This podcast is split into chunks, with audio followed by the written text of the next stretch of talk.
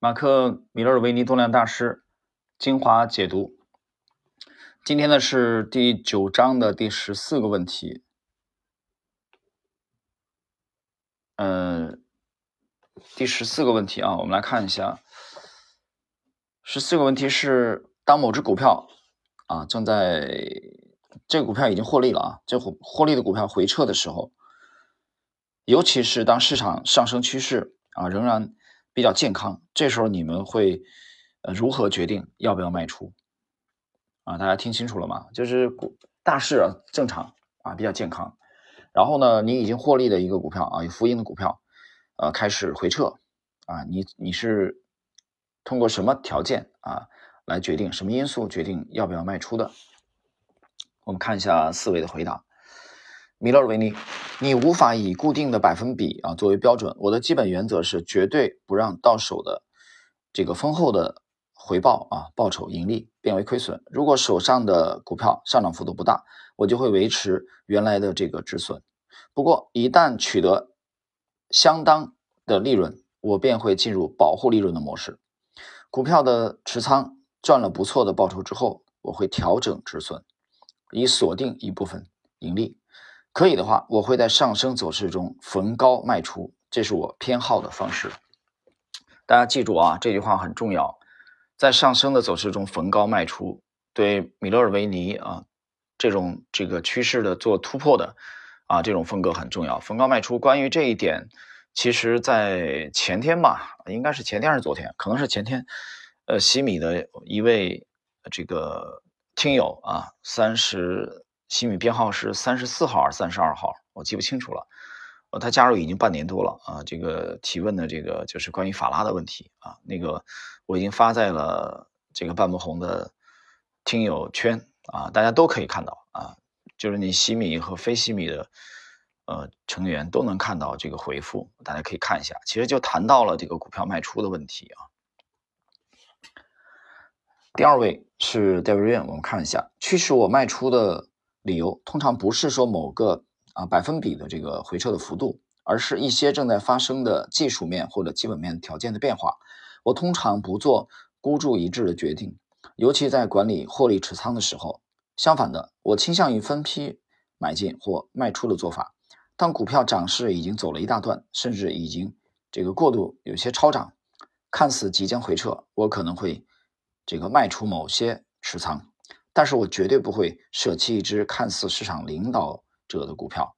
如果卖出整个持仓，有时候你会错失下一波更大的上涨。戴维润的意思是他会卖出一部分，啊，他不会全部卖出。嗯，而且他讲他的买进也是这样的风格啊。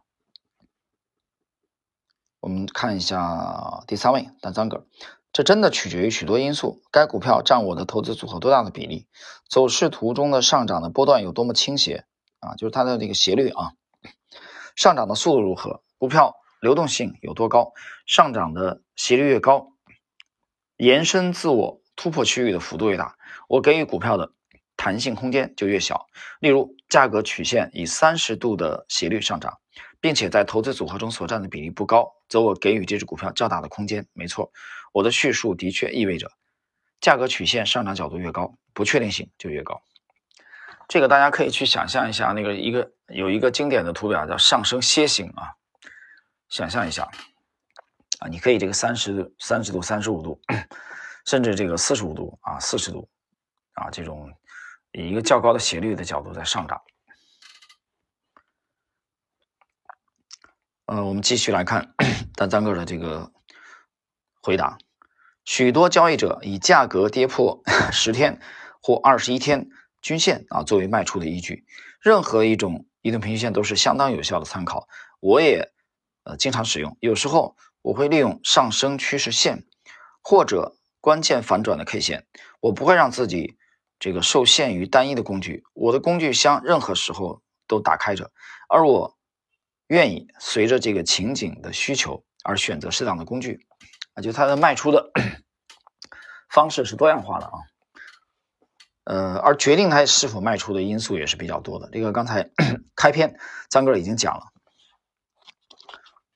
接下来我们看第四位啊，最后一位马克里奇二世回答，在我看来，这是波段交易最艰难的部分，因为那一只你能够获得最大报酬的股票，最后总是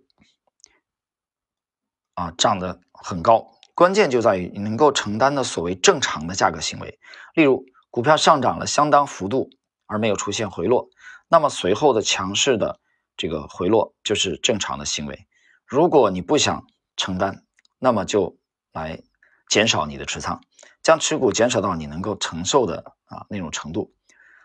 呃，在理想的状况下，重视的应该是回撤时候的量，而非回撤时候幅度的比率啊。这一点大家注意啊，这是他强调的。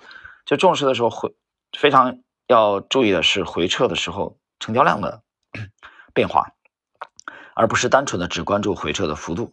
可是，假设股票已经上涨超过百分之二十而未出现回档，则后续拉回不应该超过前一个上升波段的三分之二。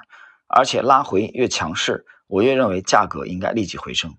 股票应该实时确认价格行为的上升倾向。而且，理想来讲，无论这个拉回的幅度有多大，都应该以量来确认。如果股票夹带着高于平均水准的成交量啊，来这个回撤、回档，然后停顿，那么这个迹象至少表明股票没有进入啊一个良好的筑底的阶段。这个筑底的阶段呢，台港的这个呃港台那边的翻译啊，一般会翻译成承接啊，呃，我直接就翻译成大陆股民更习惯的啊，这个这个，那把它解读为这个词儿就是。呃，筑底啊，构筑这个底部。呃，解释一下啊，呃，最后的这位马克里奇二世的观点就是说，一个股票回撤的时候，你不要只盯着它的幅度啊，它到底回撤了百分之十、百分之七、百分之八啊，不是单纯单纯的看幅度。一个很重要的因素，看它的量能啊，它在回撤的时候，它的量能有没有迅速的萎缩啊，这个这个是很重要的。有没有他谈有没有这个？如果说他的意思是回撤的时候，啊，放的量能是比较大的啊，这种放量的这种下跌，那么这个时候你还不足以得出一个结论，说这个股票啊就筑底完成了，啊，这是马克里奇二世的观点。好了，各位啊，时间关系呢，我们今天的啊这一集的解读的内容呢就到这里。